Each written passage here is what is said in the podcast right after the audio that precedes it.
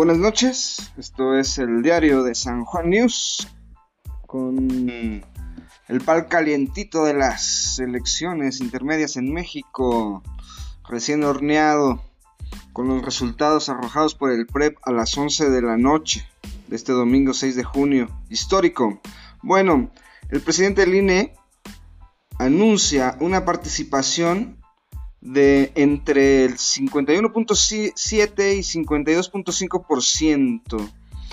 Eh, vamos a redondearlo, una participación del 52% de la población. Histórico, la máxima que habíamos tenido era de un 48% hace 6 años, aunque la de 1997 también fue muy concurrida alrededor también de estos de esta participación. Bueno, la primera, en el primer anuncio del PREP eh, un 52% aproximadamente de participación ciudadana de los 93.5 millones eh, mexicanos que podían votar este domingo. Bueno, ¿cómo está conformada la Cámara de Diputados? Eh, según este primer informe, Morena retiene la mayoría con sus aliados. algunos encabezados de prensa ya hablan de un Morena arrasa pero bueno, vámonos con calma y vámonos por partes. En la Cámara de Diputados, Morena tiene una intención del voto hasta ahorita del 35.8%.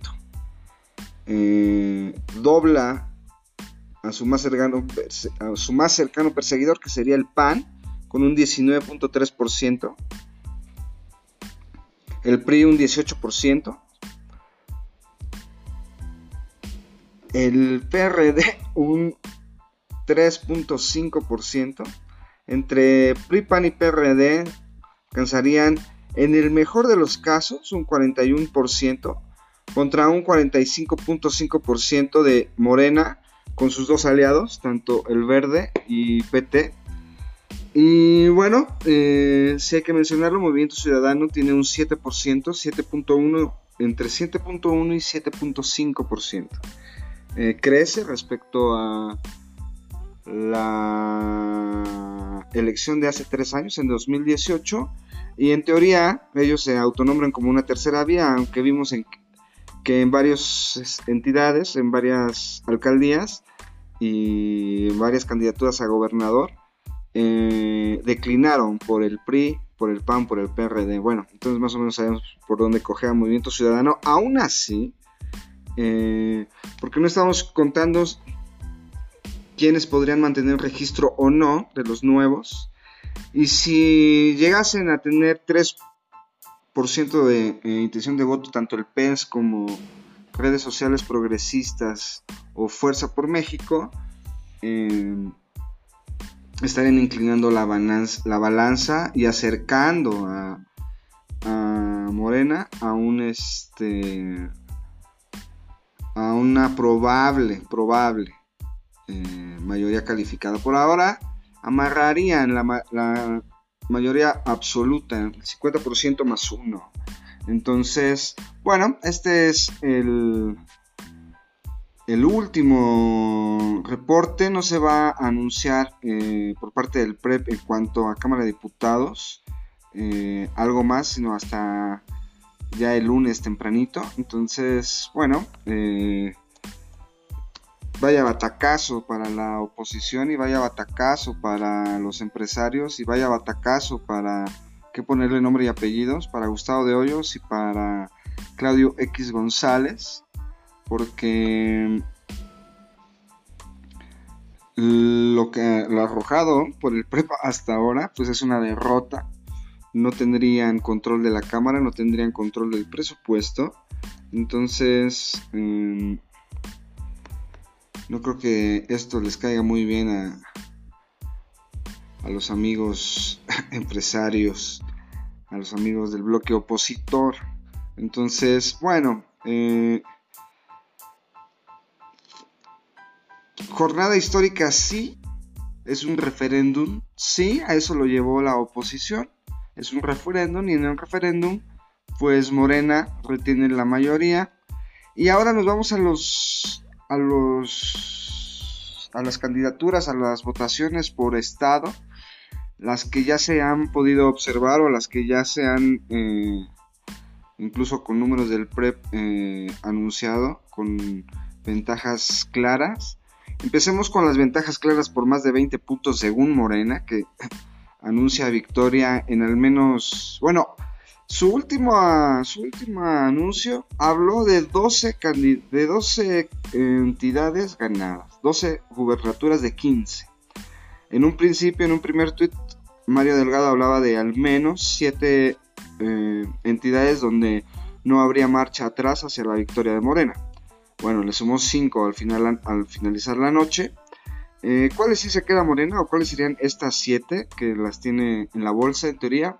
Baja California, Sonora, Campeche, que por ahí las encuestas eh, daban un triple empate hace unos días, bueno, un poco ridículo, ya también lo analizaremos. Eh, Nayarit, Colima, se visten de morena antes del PRI. Llevamos 5. Chihuahua está apretado, Nuevo León está apretado, Tlaxcala 6, eh, se la llevaría también Morena. Michoacán 7 también se la llevaría Morena. Guerrero 8 también se la llevaría eh, Morena. San Luis Potosí está en disputa. Zacatecas 9 se la llevaría Morena. Eh, ya tengo 9 para Morena. Las demás, no, no aunque Mario Delgado haya anunciado por ahí más, Vamos a darle 9 hasta este momento, eh, ya 12 de la noche con 21 minutos. Vamos a darle eh, 9 9, perdón, eh, gubernaturas a Morena. Eh, el, empezando el día solo tenía una de 15, ahorita tiene 9 de 15. Entonces retiene la mayoría en la Cámara de Diputados, gana 8 gubernaturas, llega a 9 al menos. Eh, pues es una clara victoria para Morena y para el partido gobernante y para eh, Andrés Manuel López Obrador y es una clara derrota para el PRI, que es el partido que más pierde, para el PAN, que es el partido que no gana nada. Eh, gana Querétaro, su bastión, y hasta allí, aunque bueno, Marco Cortés salió a anunciar victorias pírricas o victorias, la verdad, salir con el anuncio que que hizo Marco Cortés, la verdad es que de pena ajena. Salió a presumir victorias en la Benito Juárez, aquí en la alcaldía Benito Juárez de la Ciudad de México, en León, que es Guanajuato, bastión del PAN, eh, en Mérida, en Bahía de Banderas. Bueno, así el anuncio del presidente del PAN. La verdad es que, eh, con todo respeto, un ridículo. Eh, tanto Marco Cortés como toda su presidencia y todo el pan ahora mismo.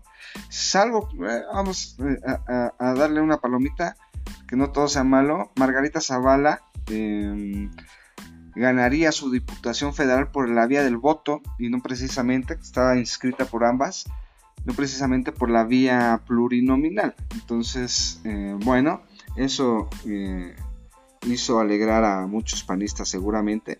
Entonces, bueno, este es el primer corte. Hasta aquí el diario de San Juan News.